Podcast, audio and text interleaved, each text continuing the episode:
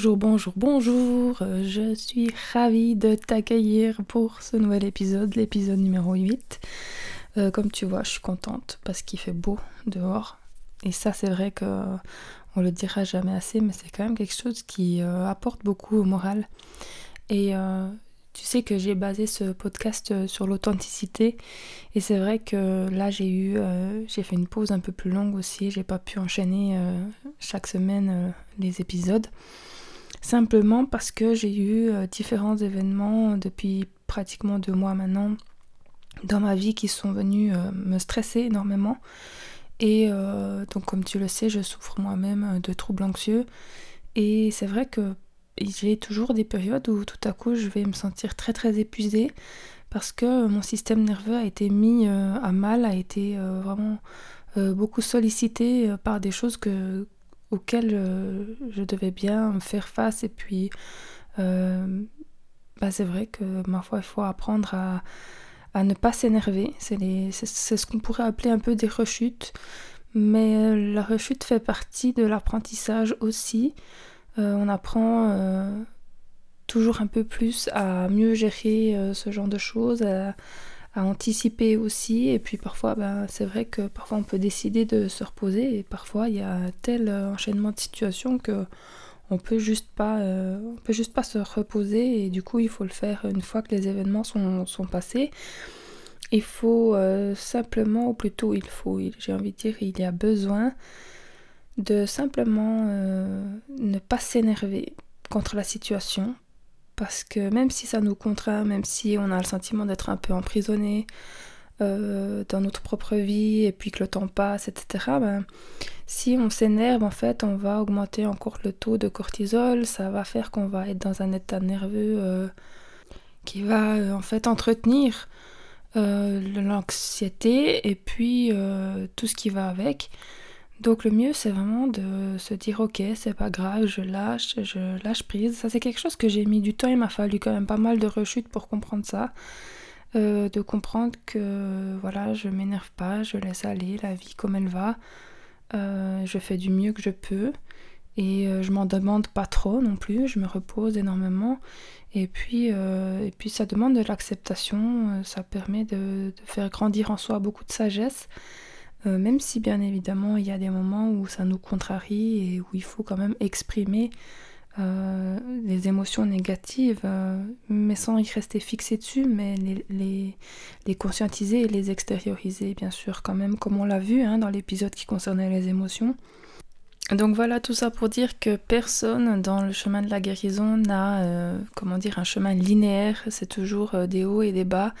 Et puis euh, un apprentissage qui fait qu'à un moment donné, on se dirige vers un mieux-être plus constant, plus durable. Et puis, bah oui, on n'est pas des machines. Donc je crois qu'il faut juste toujours se rappeler de ça parce que la vie d'aujourd'hui nous laisse penser que qu'on devrait être euh, tout le temps opérationnel et puis être capable de tout gérer, gérer toutes les situations qui peuvent arriver dans la vie.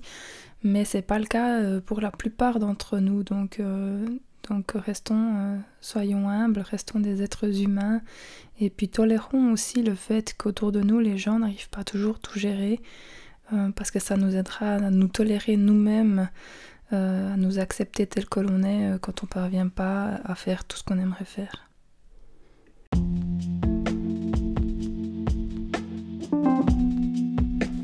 Hello, moi c'est Fanny.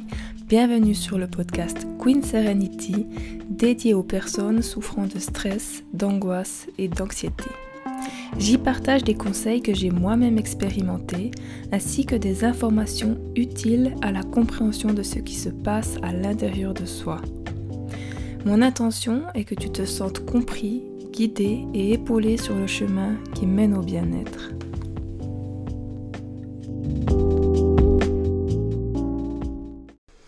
Voilà, alors pour l'épisode d'aujourd'hui, on va parler de la crise d'angoisse et de l'attaque de panique. On entre encore un peu plus dans le vif du sujet. Maintenant, c'est vrai que j'ai consacré les premiers épisodes à poser un peu, euh, on va dire, le décor, à élaguer en fait certaines choses euh, pour pouvoir ensuite attaquer les sujets qui sont plus euh, précis, plus profonds et plus tenaces peut-être. Mais c'est vrai que c'était important de comprendre, et c'est pour ça que je le répète ici, c'est que finalement, gérer l'anxiété, gérer le stress, et puis ça va être relativement facile pour toute une partie de la population parce que comme, on l'a vu quand même, c'est que l'anxiété, euh, le stress fait partie de, de l'être humain et puis il peut être source de motivation, d'adaptation, d'énergie, il peut aider à se concentrer. Simplement le problème survient quand le, stress ou l'anxiété est trop intense ou trop fréquente et puis que ça devient pathologique dans le sens où c'est que ça empêche la personne de vivre normalement, ça crée de la souffrance, ça crée euh, des douleurs euh, physiques, euh, de l'agacement, des fois de la dépression. Et dans ces deux cas, en fait, ce que je voulais montrer dans les premiers épisodes, c'était que c'était important d'introduire une routine quotidienne euh, même si avant on fonctionnait pas comme ça, même si avant on n'en avait pas l'impression en tout cas d'en avoir besoin, euh, c'était quand même d'instaurer un petit peu, j'ai envie de dire comme euh, le fait de se brosser les dents matin, midi et soir, ben, quand on est petit on n'a pas trop envie de le faire. Et puis il y a un moment donné où on se rend compte que si on le fait pas on va avoir des caries. Et puis que c'est finalement ça nous prend pas de, tant de temps que ça donc euh, qu'on a meilleur temps de le faire. Et je crois que c'est pareil avec les problèmes euh, d'anxiété, de stress à tous les niveaux, que ce soit léger ou, plus fort, c'est d'arriver à, instaurer une routine qui est nécessaire à notre bien-être. Et, et c'est pas toujours facile parce qu'on a tendance à reprendre nos habitudes euh, précédentes. on a tendance des fois ça va bien et puis à oublier de faire certaines choses et puis tout à coup on se rend compte que euh, on ne s'est pas assez écouté qu'on a peut-être consommé euh, trop de choses au sens large, hein, comme j'avais parlé de, la nourriture émotionnelle, mais consommer trop de choses qui peuvent nous rendre anxieuses. Donc là, pour ceux qui n'ont pas suivi cet épisode, je parle pas seulement d'alimentation, hein, je parle de tout, tout ce qui nous entoure, tout ce qui est autour de nous, et puis aussi euh, tout ce qui est dans notre monde intérieur, toutes les pensées qu'on cultive.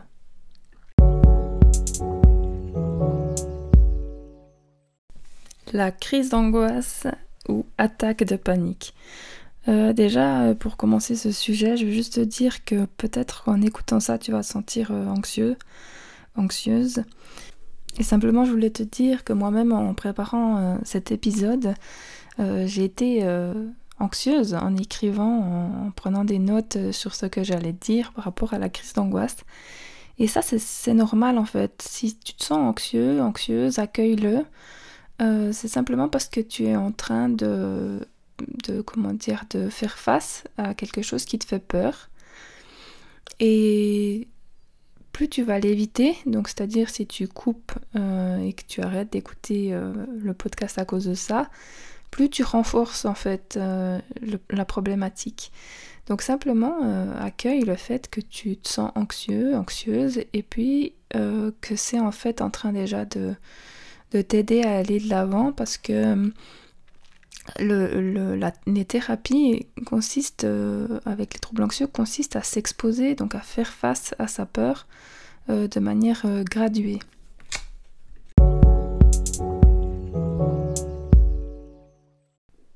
C'est quoi la différence entre la crise d'angoisse et l'attaque de panique? Alors dans le langage courant, souvent, les gens vont utiliser les deux termes pour exactement la même chose. Les professionnels vont souvent faire le distinguo en disant que l'attaque de panique, euh, c'est en fait euh, la même chose qu'une crise d'angoisse, mais euh, puissance 10, avec une impression de mort imminente ou une impression de devenir fou de perdre le contrôle de soi ou de commettre un acte euh, anormal ou grave ou le tout en même temps. Le voilà, le melting pot, euh, la joie de vivre, euh, la fiesta quoi. Pour ma part, pour avoir vécu les deux, même si bien sûr ça va être subjectif, donc différent selon chaque personne, je dirais que la crise d'angoisse, on a le sentiment d'avoir encore quelque part du contrôle dans le sens où on est très très angoissé, etc. On se sent pas bien, mais euh, on a encore une certaine part de sensation de contrôle alors que dans euh, l'attaque de panique c'est souvent très rapide, on a l'impression que ça vient de je ne sais où, c'est-à-dire de nulle part. Et puis euh, c'est vraiment une, une, sensation de perte de contrôle totale qui est vraiment juste terrifiante et, parfois traumatisante.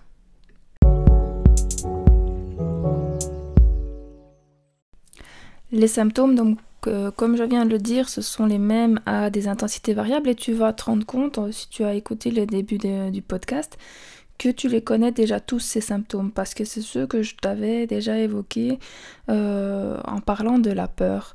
Donc, euh, je t'invite à juste te rappeler que tous ces symptômes sont parfaitement euh, normaux, même s'ils sont hyper désagréables, même si on n'a pas du tout envie de les vivre. Euh, ils ne sont absolument pas euh, dangereux.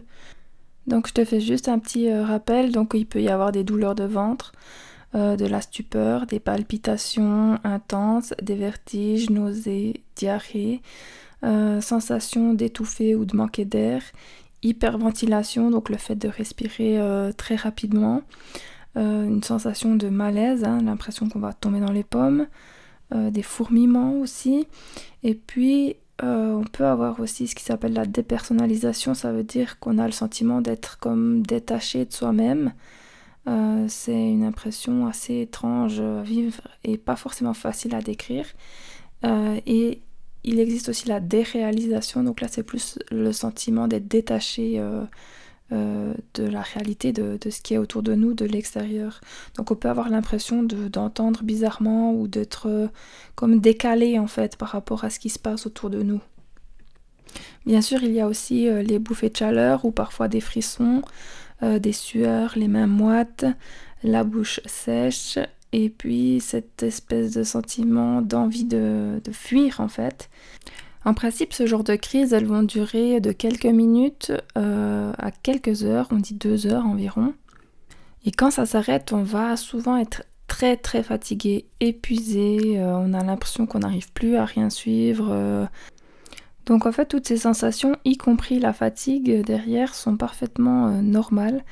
Elles sont simplement le signe que l'organisme est en train de se défendre contre quelque chose donc l'organisme se sent en insécurité, se sent en danger.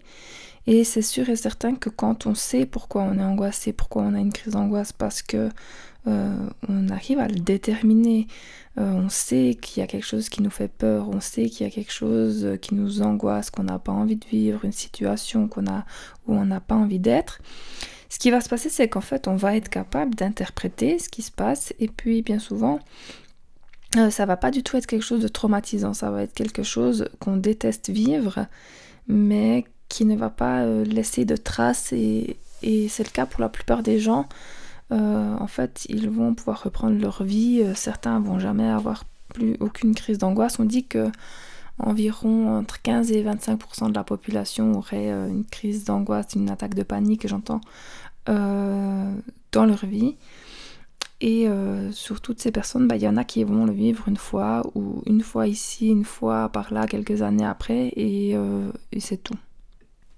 Et moi, je me rappelle très bien quand j'avais seulement vécu euh, des crises d'angoisse, parce qu'effectivement, j'avais pas peur. Ensuite, je me disais, voilà, bah, c'est une crise d'angoisse, quoi. Enfin, c'est hyper désagréable, mais je sais ce qui m'est arrivé, il y a tel truc que j'aime pas vivre, et puis euh, avec beaucoup de chance, euh, comme souvent en fait pour la plupart des personnes, euh, ça arrive dans des situations qui se produisent pas fréquemment dans la vie, donc on n'a pas besoin de s'adapter en ayant des comportements d'évitement.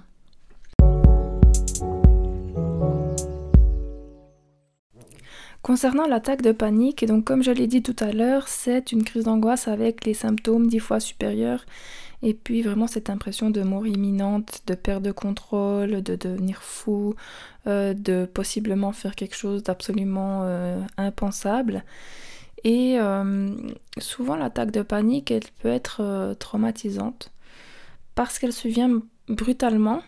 Et non seulement elle survient brutalement, mais on n'arrive pas à y donner du sens. On n'arrive pas à avoir une interprétation qui nous permet de comprendre ce qui nous est arrivé parce qu'on n'était pas consciemment, en tout cas, euh, angoissé pour quelque chose. On était, euh, voilà, ceux qui l'ont déjà vécu le savent, ils étaient peut-être euh, bah, au milieu d'un magasin ou je ne sais pas, ils rentraient du travail le soir et puis tout à coup, bim, en quelques... je crois qu'il faut 10 minutes pour atteindre l'apogée. on se retrouve dans un état de détresse intense. Et les symptômes peuvent être proches d'une crise cardiaque, donc la plupart des gens en fait vont se dire ben je suis en train de mourir. Et quand euh, finalement euh, leur attention n'est pas euh, posée sur les douleurs, où il n'y a pas peut-être de douleur thoracique, parce que évidemment c'est variable un peu selon les gens, et que du coup la personne ne se focalise pas non plus sur des palpitations qui sont hyper rapides ou qu'elle n'a pas forcément une hyperventilation intense, elle peut avoir justement ce sentiment de manquer d'air, ce sentiment de malaise, de tomber dans les pommes, de perdre le contrôle de pas être vraiment dans la réalité, et puis cette espèce de crainte de tout à coup faire quelque chose qui n'est pas dans la morale et qui euh, ou de crier ou de se rouler par terre comme un enfant, enfin des trucs. Quand on l'a pas vécu, en fait, on se rend pas compte, mais c'est vraiment interne euh, au cerveau lui-même et euh, ça, crée vraiment une crainte en fait de devenir fou. Donc ça arrive brutalement. On a peur de mourir, de devenir fou, on n'arrive pas euh, à mettre une interprétation là-dessus. Et puis soit ça va tout simplement s'arrêter d'un coup en laissant la personne super fatiguée, soit comme énormément de gens, euh, la première fois que ça leur arrive, ils vont finir aux urgences, ils vont, quelqu'un va appeler pour eux les secours, etc. Et puis, euh, ben, arrivé aux urgences, on va leur faire des examens et puis on va leur dire, mais rentrez chez vous, c'est pas grave, vous avez absolument rien. Et ça, c'est super intéressant. J'ai envie d'insister sur ce point parce que c'est aussi pour ça que j'ai décidé de faire ce podcast et que j'ai décidé, enfin, que j'ai eu envie qu'il soit écouté pas seulement par des personnes qui vivent ces troubles anxieux, mais aussi par des personnes, euh, ben, quiconque en fait, qui a autour de lui une personne anxieuse. Euh, qui vit des crises d'angoisse, des attaques de panique, et même les personnes euh, du domaine médical, voire voilà les ambulanciers, les infirmières, etc. Parce que finalement, quand on dit à quelqu'un qui vient de vivre une attaque de panique, qui a vécu dans sa réalité euh, propre un événement traumatisant où c'est qu'elle a l'impression qu'elle va mourir ou devenir folle, et puis euh, qu'elle va à l'hôpital, on lui fait des examens, puis on lui dit rentrez chez vous, vous avez rien, ben il y a un manque d'interprétation, donc ça reste quelque chose de traumatique. Si à ce moment-là on prenait le temps d'expliquer ben, tout ce que je vous ai expliqué dans, le podcast jusqu'ici, c'est-à-dire le fonctionnement du cerveau, euh, le fait que c'est lié à la peur, donc en fait c'est pas rien du tout, c'est un fonctionnement du cerveau qui crée euh, de fausses informations et qui déclenche une réaction intense de peur euh, pour se défendre. Donc là, on met du sens sur les choses.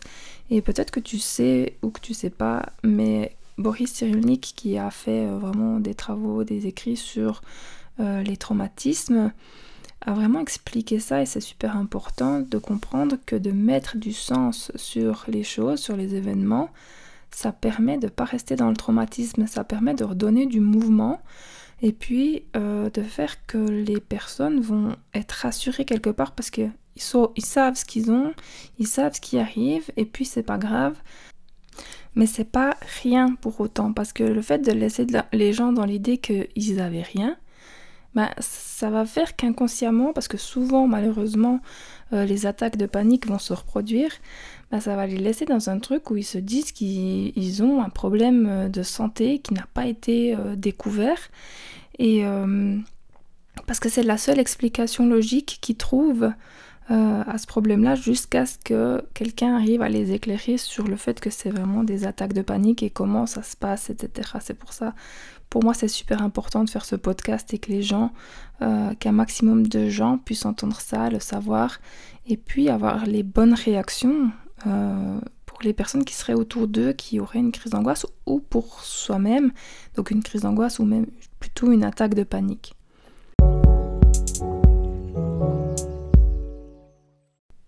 Et puisque je te parlais de Boris Cyrulnik, j'ai envie de te donner cet exemple qu'il avait donné dans une de ses vidéos euh, que je trouvais super intéressant.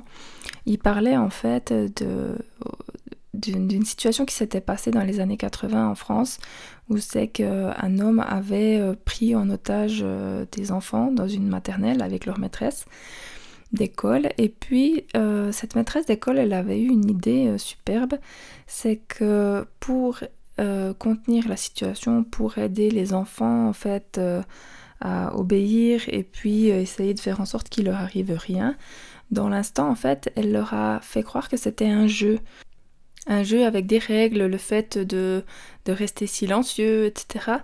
Et je ne me rappelle pas du, détail euh, complet de, ce jeu, mais le fait est que euh, ce qui s'est passé quand ils ont euh, interviewé les personnes à l'âge adulte qui avaient vécu cette prise d'otage, c'est que tous ceux qui ont évoqué un traumatisme l'ont évoqué par rapport aux forces de l'ordre en fait. C'est-à-dire que au bout d'un moment, il y avait eu un assaut, donc les forces de l'ordre sont entrées brutalement euh, pour euh, bah, libérer les otages, etc. Puis ils ont pris les enfants d'un coup, et ça, ça a été euh, quelque chose de brutal.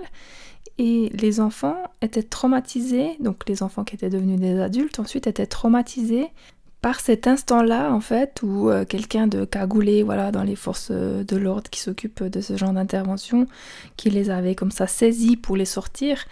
Et euh, c'était les images traumatisantes qui leur restaient.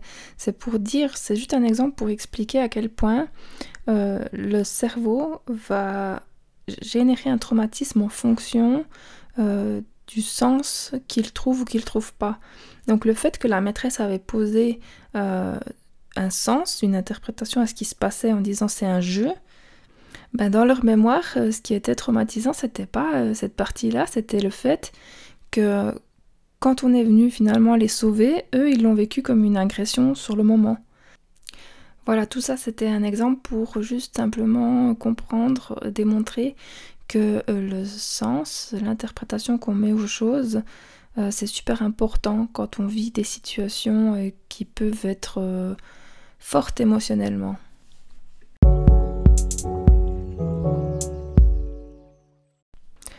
Et puis on va évoquer maintenant le trouble panique. Donc le trouble panique, c'est quand les attaques de panique finalement commencent à se répéter fréquemment et que finalement aussi euh, on les provoque malgré nous dans le sens où c'est que on a tellement peur de vivre une attaque de panique qu'on est peut-être anxieux, beaucoup trop anxieux tout le temps et c'est bien la preuve qu'il y a eu un traumatisme et qu'on n'arrive pas à se raisonner sur le fait que c'était pas grave parce que les, émotions, elles ont été beaucoup trop euh, intenses, les sensations aussi. Et ça, ça va vraiment créer le fait qu'on va entrer dans des comportements d'évitement. Donc on va commencer à éviter euh, les situations qui se rapprochent euh, de celles euh, où on a vécu des attaques de panique. Ça peut être des lieux, ça peut être de rencontrer certaines personnes, ça peut être toutes ces choses à la fois et encore d'autres. On dit souvent que le trouble panique va avec l'agoraphobie. Je précise juste que l'agoraphobie, c'est pas la peur des gens, parce que souvent on croit que c'est ça, que c'est la peur de la foule. L'agoraphobie, en fait, c'est plus vaste que ça, c'est-à-dire que c'est la peur euh, des grands espaces, c'est la peur de s'éloigner de chez soi. C'est la peur d'être dans des, oui, dans des magasins par exemple ou des grandes surfaces où c'est qu'il y a beaucoup de gens. Euh, mais c'est finalement euh, souvent la peur d'avoir une crise d'angoisse ou une attaque de panique aussi. C'est quelque chose qui va être difficile à dissocier. C'est souvent, ça crée un peu un amalgame en fait de différentes choses qui rendent la personne très très anxieuse. Et puis dans ces situations-là, ce qui va se passer, c'est qu'on va avoir tendance à perdre confiance en son corps, perdre confiance en soi. Euh, donc on a dit aussi qu'on va avoir des comportements d'évitement. Et plus on va éviter, plus la peur se renforce. Donc plus on évite encore d'autres situations. Et finalement on se retrouve bien souvent isolé. Et ça c'est vraiment difficile à vivre. Euh, D'autant plus que la plupart des gens de l'entourage comprennent pas et vont dire des choses du style bah, mets-toi un pied au cul ou encore euh, il faut faire des efforts, etc. Moi je sais que c'est quelque chose qui a fait que j'ai encore plus évité après d'être en contact avec les gens. Parce que dans ma situation euh, personnelle, comme c'était euh, suite à un burn-out, j'étais déjà dans une phase d'épuisement. Donc j'avais déjà tellement donné pour continuer à vivre normalement, gérer, faire tout ce qu'on a à faire dans une vie euh, normale d'adulte, etc. Euh, du mieux que je pouvais, sachant que j'ai aussi une maladie physique qui, qui m'avait beaucoup déstabilisée à la base, etc.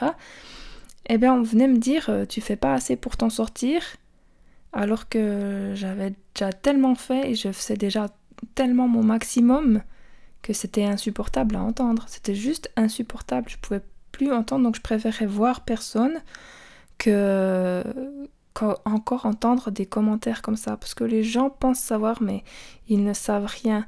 Et moi j'ai souvent dit euh, j'ai pas envie quelque part qu'ils sachent.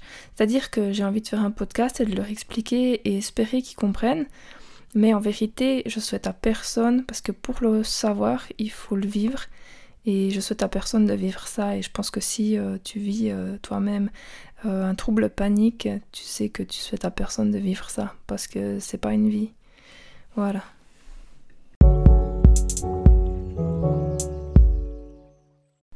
Je vais juste encore aborder un point qui est la phobie interoceptive. Donc en fait, euh, on va pas parler des phobies dans cet épisode-là euh, au sens général, mais j'ai envie de parler de celle-là parce que ça fait partie des phobies que j'ai. Et en fait, c'est la phobie interoceptive, c'est la, peur des sensations physiques qu'on peut avoir, donc des sensations physiques qui sont peut-être perçues comme anormales. Donc dans mon cas, ça a commencé par le fait ben, d'avoir un problème de santé qui touche euh, mes yeux, mon équilibre euh, d'un point de vue euh, neurologique. Et puis, c'est quelque chose que j'ai remarqué chez d'autres personnes aussi quand elles vivent un problème de santé important, soit qui empêche de fonctionner normalement, soit qui crée des sensations qui sont vraiment très désagréables, ou alors qui, qui est un problème de santé qui fait qu'on craint de mourir, etc ça rend très alerte en fait. On va, malgré soi, c'est pas quelque chose qu'on choisit de faire, mais notre, euh, notre détecteur de fumée, notre amygdale, euh, il va en fait commencer à détecter euh, le moindre truc qui paraît pas normal. Et puis on va se dire oh là, mais qu'est-ce que c'est ça? Qu'est-ce qui se passe? Qu'est-ce que, j'ai? Et c'est là le piège aussi de beaucoup de gens qui vont aller vérifier sur internet et qui vont avoir euh, encore plus peur, qui vont finir en crise d'angoisse parce qu'ils sont allés voir sur internet toutes les causes qui peuvent euh, générer euh, la sensation physique qu'ils ont. Et donc ça c'est un truc qu'il faut pas faire. Moi je, je vais jamais regarder sur internet ce que qu'il pourrait y avoir suite à une sensation physique que j'ai. Je l'ai eu fait au début, maintenant c'est clair que j'ai appris à ne plus le faire et il faut que tu apprennes aussi à ne plus le faire si c'est ton cas.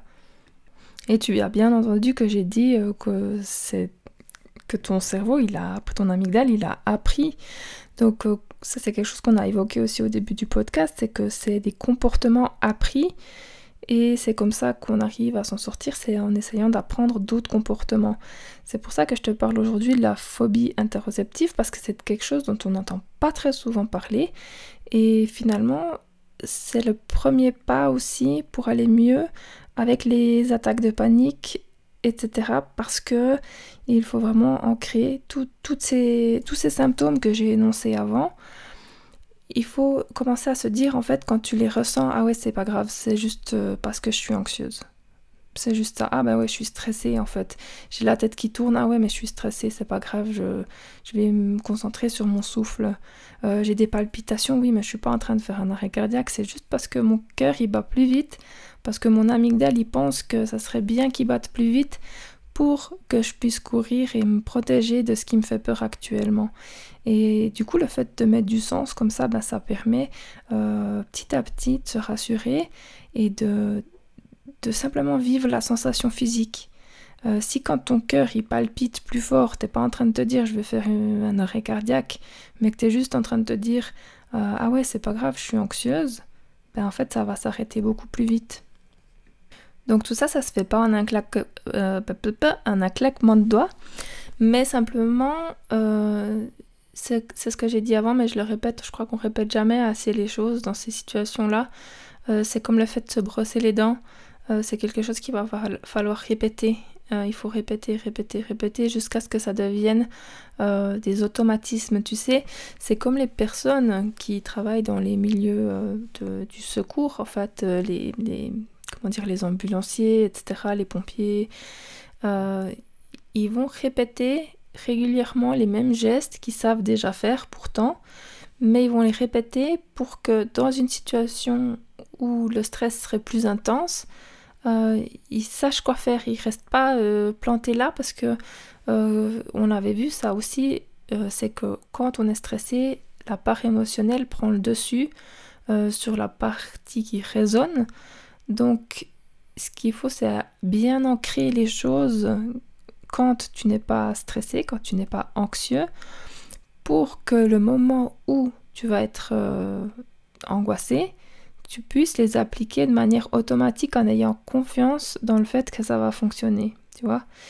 Et du coup, ça m'amène à te donner les points clés suivants pour gérer une crise d'angoisse, une attaque de panique.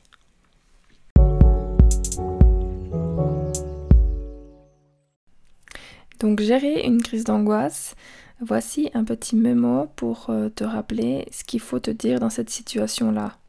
Le point numéro 1, c'est il s'agit d'une fausse alerte. C'est mon détecteur de fumée qui pense qu'il y a un truc qui fait que je dois fuir, mais ce n'est pas réel, il n'y a pas de danger réel. Et je me souviens de ce qui se passe dans mon corps et pourquoi euh, ça se passe dans mon corps. Donc les symptômes, etc. Oui, mon cœur bat plus vite. Oui, je peux avoir euh, envie de faire pipi. Euh, je peux avoir des vertiges, une sensation de malaise. Je peux avoir beaucoup trop chaud. Mais c'est juste une fausse alerte. Le point 2, je le mets en parenthèse, mais si tu peux, identifie l'origine de la fausse alerte. Euh, est-ce que tu es dans un endroit où tu as peur? Est-ce que tu as des pensées?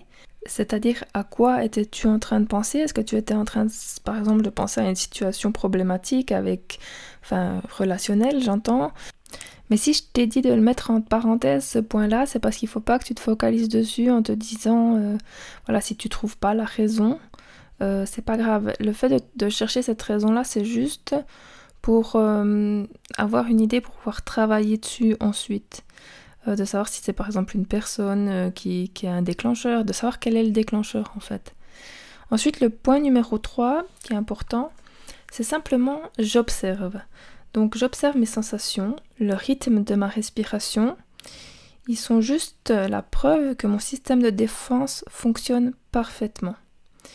Et du coup, ça m'emmène directement au point numéro 4. Je choisis de ne pas me laisser emporter mes pensées et mes scénarios catastrophiques.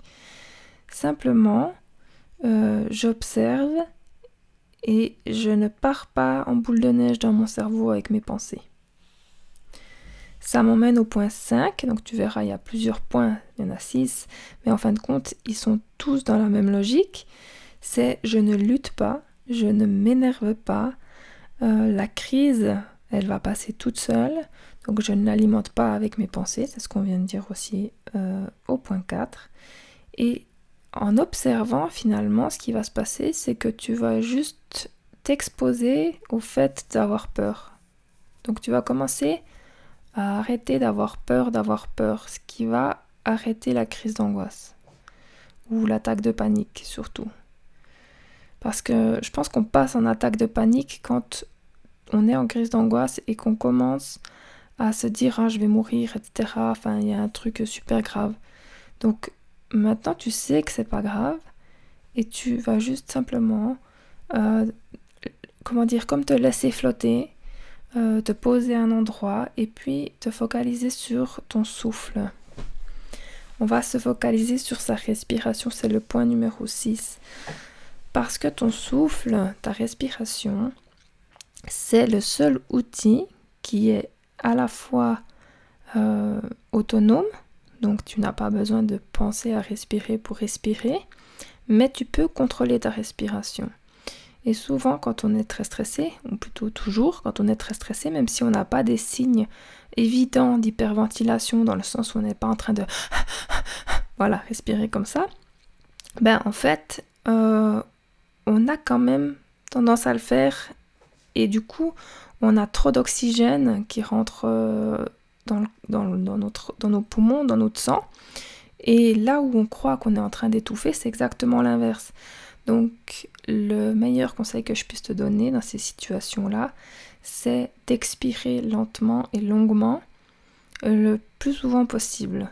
Donc vider l'air, tu vides, tu vides l'air et puis tu essayes d'aspirer pas trop fort derrière, tu vois, mais il faut pas non plus que tu ailles trop loin dans l'expiration pour euh, que ça te fasse genre.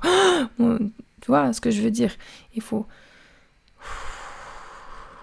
penser à expirer. Et puis l'inspiration, elle, elle va se refaire de toute façon toute seule. Et puis essayez juste de chercher ce rythme-là. Et puis ton, ton, le fait de te focaliser en fait sur ça, ça va également aider ton cerveau euh, à, se, à se détendre et à se relaxer. Voilà, donc ça c'est les meilleurs conseils que je puisse te donner pour gérer euh, une crise d'angoisse. Et puis dans le prochain épisode, je te transmettrai aussi un outil qui m'aide beaucoup, euh, qui s'appelle la crise de calme. Si vraiment tu es impatient, tu peux trouver, il y a déjà un post euh, sur ce sujet sur mon feed Instagram. Et puis les techniques de respiration aussi, j'ai envie juste de rajouter ça avant de terminer c'est simplement que ça entre dans cette routine euh, comme le fait de se brosser les dents, comme je disais tout à l'heure. C'est-à-dire que euh, contrôler ta respiration, dans le sens d'être capable de te focaliser dessus, d'expirer, etc., ben, ça va être automatique et plus facile euh, si tu l'entraînes en fait au quotidien. Donc c'est pour ça aussi que je conseille souvent la méditation, même s'il y a des gens pour qui c'est compliqué de se mettre dans un état méditatif, mais au moins euh, de chercher à prendre conscience de sa respiration euh, le plus souvent possible au cours euh, d'une journée. Voilà.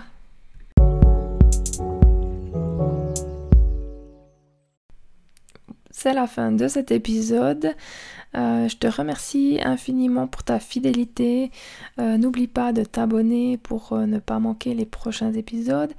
Euh, évidemment, euh, je ne peux que te conseiller de partager ce podcast euh, autour de toi afin que les personnes qui auraient besoin de l'écouter, de, d'apprendre en fait ce qui est dit dedans, y aient accès. Et ben voilà, je te souhaite une superbe semaine et à bientôt We'll